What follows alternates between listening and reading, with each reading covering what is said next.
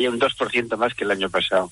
Entonces, tomando este dato en cuenta, viendo la inflación, viendo la crisis, la sociedad de Vizcaya sigue sorprendiéndome por su extraordinaria generosidad. Ya te digo, es, es que te impresiona eh, la respuesta que la sociedad da a, a nuestras demandas. He hablado con Álava y con Guipúzcoa y bueno, están contentos también. Con esta buena noticia ya nos despedimos. Son las 3 menos 20. Gorka Citore resume toda la información deportiva en Radio Estadio hasta las 3 de la tarde. Arachaldeón a todos. En Onda Cero, Radio Estadio Euskadi, con Gorka Acitores.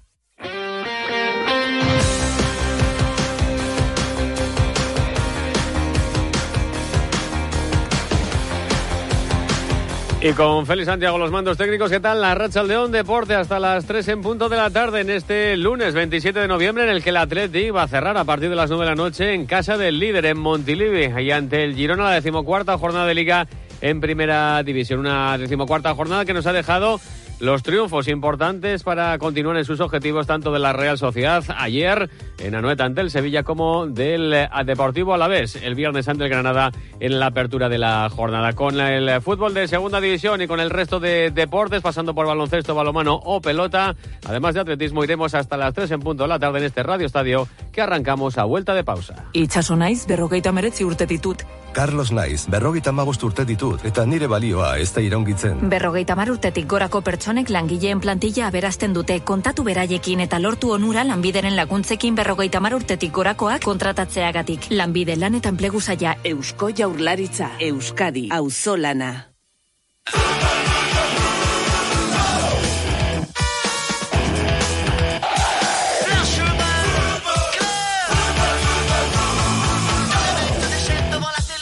41 minutos pasan de las 2 de la tarde. Abrimos página futbolística en este Radio Estadio Euskadi con la decimocuarta jornada de Liga que, como les digo, va a cerrar esta misma noche el Athletic. Lo va a hacer en campo del sorprendente líder, el Girona de la primera división, que ha perdido su condición de líder después de la victoria ayer del Real Madrid en eh, el nuevo Mirandilla ante el Cádiz, pero que está en su mano continuar siendo líder si derrota esta tarde, esta noche, mejor dicho, al Atlético. Eso va a tratar de evitarlo el conjunto rojiblanco que ya se encuentra en la ciudad catalana con una expedición de 23 eh, futbolistas en la que aparecen tres porteros. No es habitual que Ernesto Valverde convoque tres guardametas al margen de los habituales del primer equipo, tanto Unai Simón, el cancerbero internacional eh, del Atlético y titular eh, en esta temporada, una vez más, a las órdenes de Ernesto Valverde y de Julen Aguirre-Zabala. Ha viajado también el guardameta del filial eh, Padilla, que ha venido entrenando en las últimas citas con el conjunto rojo y blanco con la primera plantilla del Atlético. Una lista de convocados en la que se mantiene eh, Aitor Paredes, a pesar de que en este parón de liga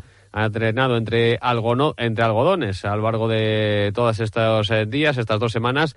Eh, debido a su lumbalgia. Se espera que esté también en el once inicial en el centro de la zaga junto a Dani Vivian y una lista de convocados en la que regresa Ander Herrera como principal eh, novedad después de superar su lesión muscular del centrocampista bilbaíno. Y no entran, evidentemente, los lesionados. Dani García, el centrocampista de Zumárraga, lesión eh, muscular que le va, tenido, le va a tener varias semanas apartado de los terrenos de juego, mientras que tampoco se han recuperado a tiempo eh, Álvarez, para el que se espera ya para el próximo año 2024, el mes de enero, o Yuri Berchicha, que se espera poder contar quizá antes de ese parón por las eh, Navidades. Un encuentro ante el Girona, que está sorprendiendo, líder absoluto, 34 puntos a estas alturas del campeonato y Ernesto Valverde reconoce que también le ha sorprendido, aunque ya venían eh, de la temporada pasada en la que lucharon por Europa.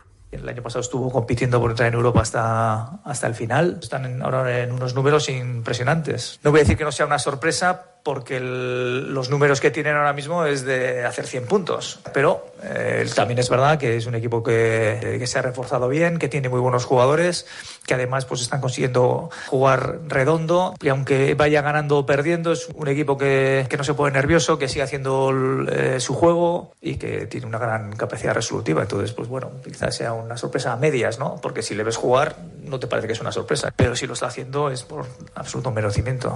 El Atlético también, en cierta medida, obligado a seguir con ese ritmo de puntuación, va a buscar hoy su tercera victoria consecutiva en Liga, algo que no ha conseguido el conjunto rojiblanco en todo lo que llevamos de temporada, después de los dos últimos triunfos cosechados, eh, el último en casa eh, ante el Celta de Vigo y el anterior a domicilio en la cerámica ante el Villarreal. Va a buscar hoy en Montilivi, insisto, un triunfo que donde solo ha conseguido ganar una vez en el campo del Girona fue hace ya hace un par de temporadas y es que la pasada campaña el Atleti perdió los dos partidos, tanto en Montilivi como en San Mamés ante el Girona. Eh, lo que le puede dar el triunfo al Atleti esta noche es mucho, a juicio de Ernesto Valverde, para un partido del que espera lo siguiente. Es un partido que nos puede dar mucho. Sabemos la dificultad que tiene por la temporada que está el Girona, por los jugadores que tiene, por el entrenador que tiene, por todo. Pero sabemos que el partido hay que jugarlo y que ganar ahí nos daría muchísimo. Nosotros somos un equipo que también nos gusta jugar en, campo rival. Ellos tienen jugadores que van muy bien al espacio, nosotros también. Yo creo que va a ser un partido disputado y me gustaría que fuera un buen, un buen partido. Luego nunca sabes cómo van, ¿no? Si, son los, partidos, si los partidos se cierran mucho o se abren mucho. Pero ellos son un equipo que si ocurre esto último, tenemos que tener cuidado porque atacan con mucha gente. Un equipo además muy certero en los centros y, con los jugadores que tienen arriba, que son jugadores importantes. No, hermano, es el máximo goleador de esta primera división y es el líder el equipo de Mitchell, el Girona y el partido a las 9 de la noche. Girona Athletic en Montilivi con el arbitraje del andaluz Melero López, al Silbato y del Navarro Prieto Iglesias en el bar. Mañana les daremos cuenta de lo que ocurra y escucharemos a los eh, protagonistas de una decimocuarta jornada de liga que, insisto, va a cerrar esta noche el Athletic, pero que nos ha dejado dos importantes victorias para nuestros otros dos representantes en sus claros objetivos de esta temporada. Comenzamos por la última de ellas, por la de la Real Sociedad ayer en Anoeta ante el Sevilla. Ñigo Taberna, ¿qué tal la Racha León? A Racha Gorka. Un triunfo por dos goles a uno frente al Sevilla que le permite ¿no? a la Real Sociedad consolidarse de momento en puestos europeos en la tabla. Sí, hay que decir, Gorka, que fue un nuevo triunfo del conjunto Azul en su campo, donde tan solo ha perdido un partido. En lo que llamamos de temporada fue ante el, Real, ante el Barcelona hace dos jornadas. Una Real que cimentó el triunfo en una muy buena primera parte, donde fue superior a un Sevilla bastante gris en los primeros 45 minutos. Como suele ser habitual, los Dimanol se adelantaron pronto en el marcador en el minuto 3.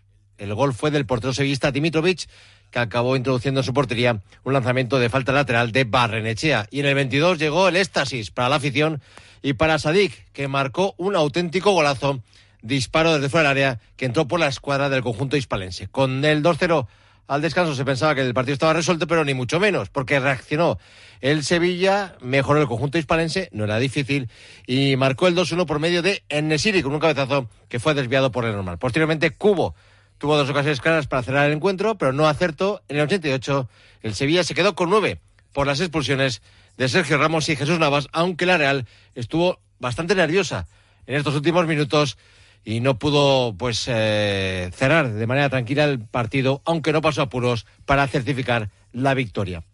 Gracias a estos tres puntos, la Real alcanza la quinta plaza con 25 a la espera de lo que haga esta noche el Athletic. Tiene ya siete ventajas sobre el octavo, el Getafe.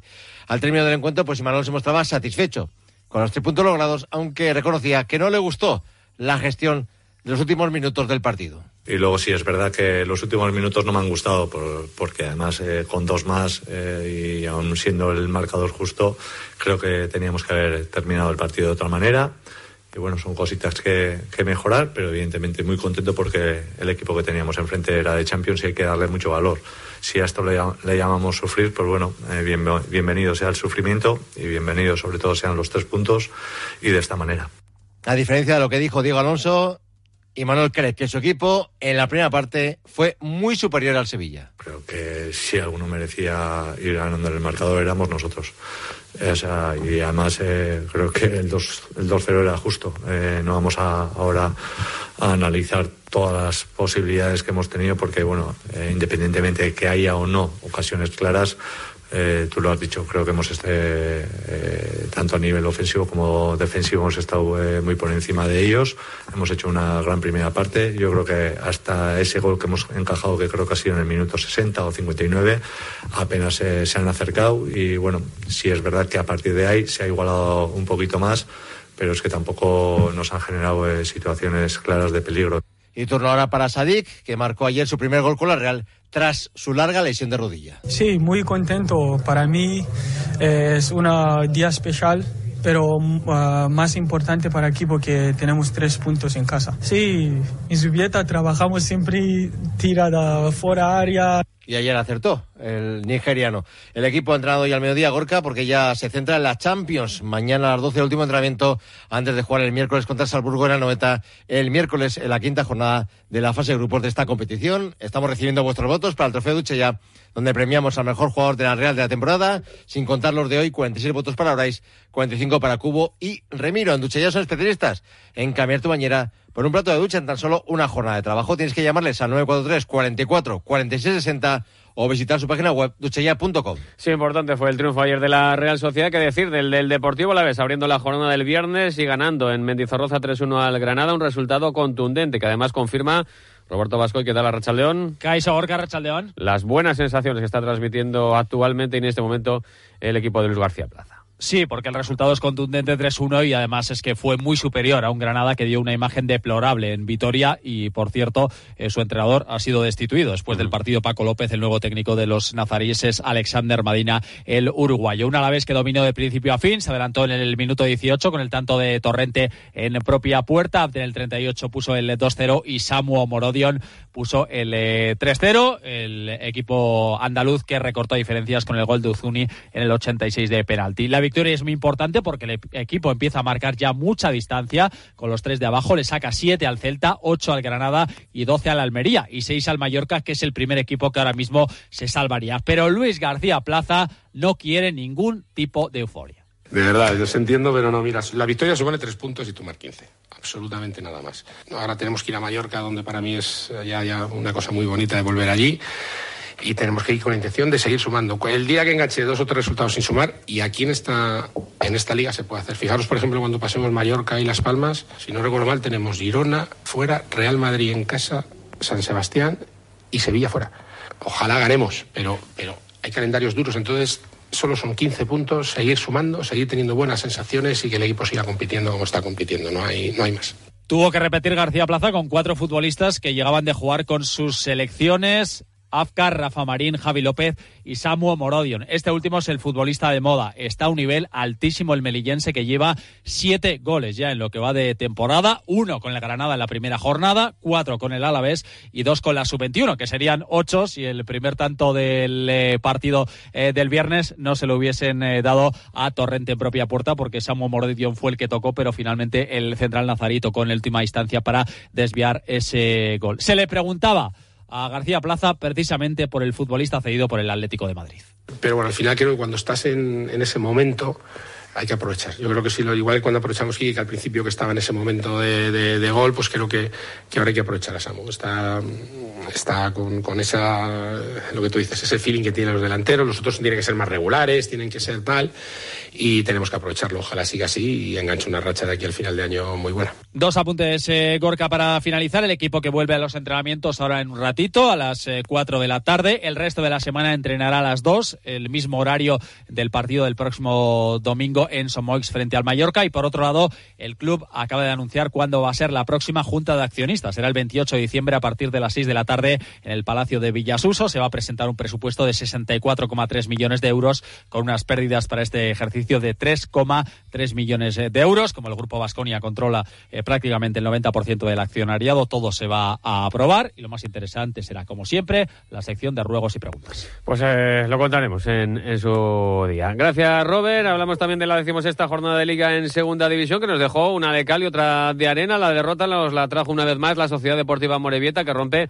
esa pequeña rachita eh, que había tenido, ese punto de inflexión con el empate en el Molinón y la victoria en casa ante el eh, Tenerife en Lezama, con la derrota ayer 2-0 en el Martínez Valero frente al Elche en un partido en el que es verdad que los azules en la primera parte maniataron a su rival, gozaron de ocasiones, pero no consiguieron acertar de cara a la portería rival y acabar para acabar pagándolo, como suele ser habitual, ante un rival de la calidad del Elche, que marcó en el tramo final sus dos goles para esa derrota 2-0 ante el conjunto ilicitano, que dejó un mal sabor de boca al técnico de los vizcaínos, Aritz que nos vamos con un mal sabor de boca de, del partido de hoy. Creo que mi equipo ha hecho muchas cosas muy bien y nos vamos con cero puntos, ¿no? Pero esta es, esta es la realidad de hoy, ¿no? Al final eh, hemos tenido ocasiones, hemos, hemos defendido bien. Eh, pero bueno, cuando perdonas tanto en un campo tan, tan difícil y con un equipo de tanta calidad, pues al final, pues en, un balón parado y en una jugada al final nos han, nos han metido los dos goles.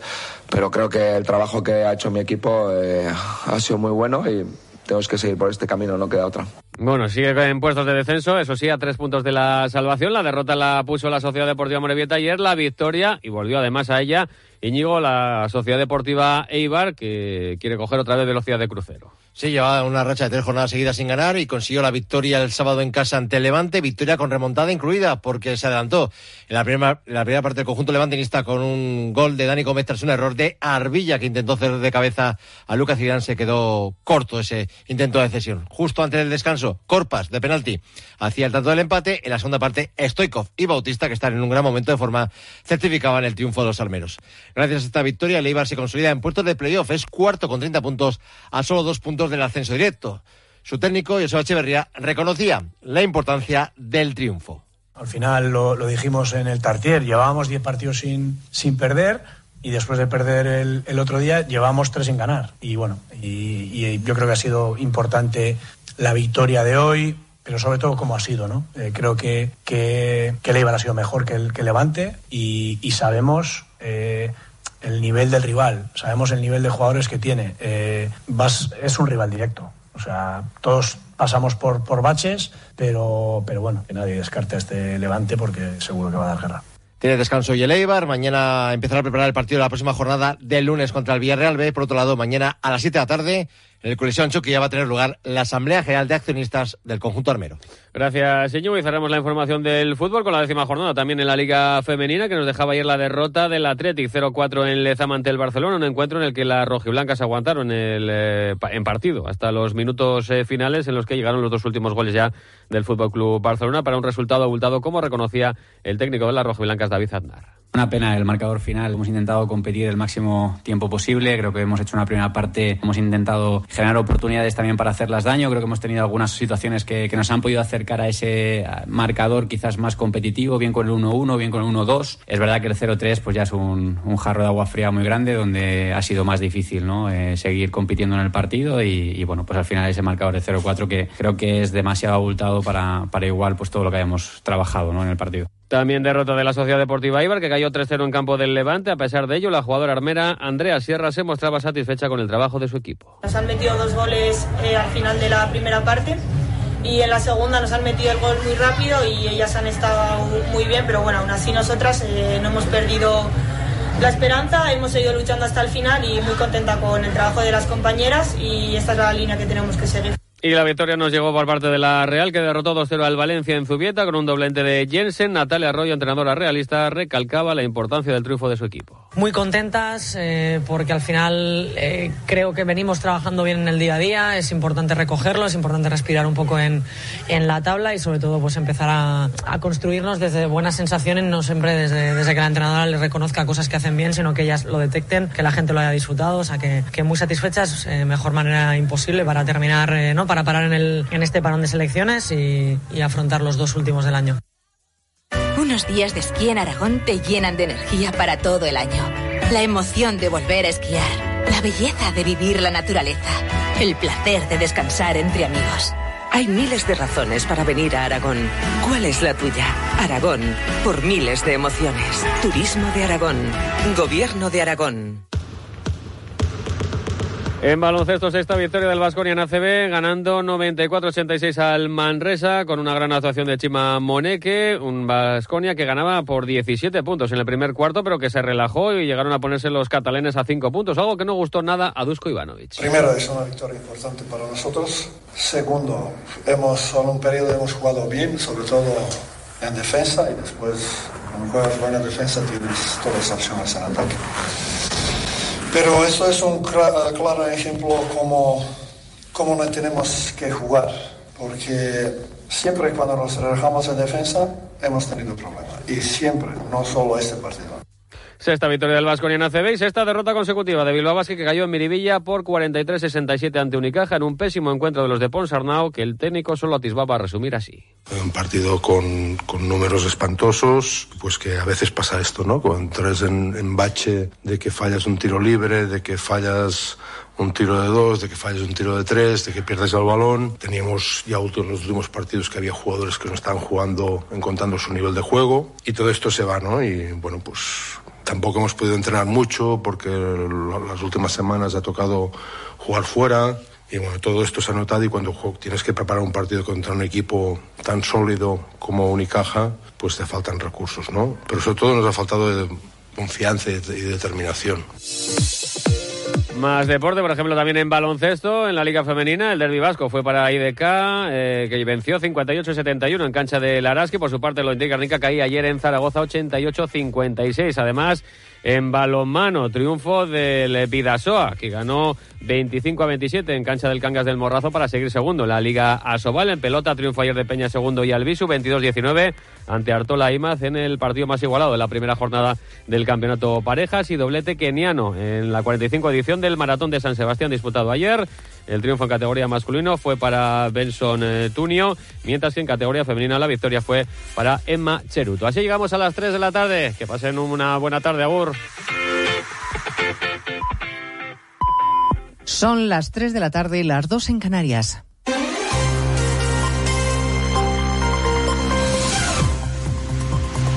Noticias en Onda Cero. Buenas tardes, resumimos en tres minutos la actualidad y la mañana que les venimos contando ya desde las 12 en Noticias Mediodía en una jornada de encuentros y desencuentros políticos. Los desencuentros tienen que ver con la amnistía de Sánchez y con la crisis diplomática que su gobierno ha desatado con Israel por su defensa de la causa palestina que Netanyahu se ha tomado de la peor manera posible. Los populares europeos se reúnen hoy en Barcelona. Desde allí han lanzado un doble mensaje de preocupación. Por un lado sostienen que el gobierno español está rompiendo el Estado de Derecho con su ley a favor de los independientes se lo han dicho la ministra de Exteriores de Bulgaria, el vicepresidente del PP de Europa o el líder de los populares de nuestro país, Núñez Feijóo. ¿Hay democracia sin límites? ¿Hay democracia sin límites a la acción de un gobierno? No. Los gobiernos están sometidos a las leyes. Y lo importante de la democracia es que el gobierno tiene que ser el primer garante del cumplimiento de la ley en su país. Y por otro, le reprochan además que se haya adelantado a una posición común europea sobre Palestina. El ministro de Exteriores italiano, Antonio Tajani, se lo ha dicho con estas palabras. El objetivo es la paz. Hacer una acción unilateral es un daño en contra de la paz. Nosotros, la Italia, es en favor. Dos pueblos, dos estados. Pero si no se hablan, si Israel no reconoce a Palestina y Palestina no reconoce a Israel, es inútil hacer todo. Es propaganda. La propaganda no me gusta. Hay que trabajar por la paz. Nosotros trabajamos por la paz. Álvarez, el ministro de Exteriores, tiene pendiente recibir a la embajadora israelí esta tarde y cerrar, si es posible, esta crisis diplomática. Barcelona es también el lugar en el que hoy se reúne el Foro Euro-Mediterráneo en un intento de encontrarle una solución al conflicto entre Hamas e Israel. Hoy se cumple el cuarto día de tregua y los esfuerzos para que la pausa humanitaria se alargue de momento no están teniendo mucho éxito. El encuentro político del día es el de Doñana, porque tras años de desencuentro entre administraciones y muchos insultos de por medio, el gobierno central y el andaluz han firmado la paz la vicepresidenta Teresa Rivera y el presidente de la Junta, Juanma Moreno, han sellado el acuerdo que compensará a los agricultores que dejen de cultivar sus tierras para que los acuíferos no se sequen con 100.000 euros por hectárea y que va a invertir un total de 1.400 millones de euros en 14 municipios del entorno del Parque Nacional. Atrás han quedado las acusaciones de señorito andaluz o de mentirosa que se intercambiaron hace no mucho Rivera y Moreno. Hoy han sido todo buenas palabras.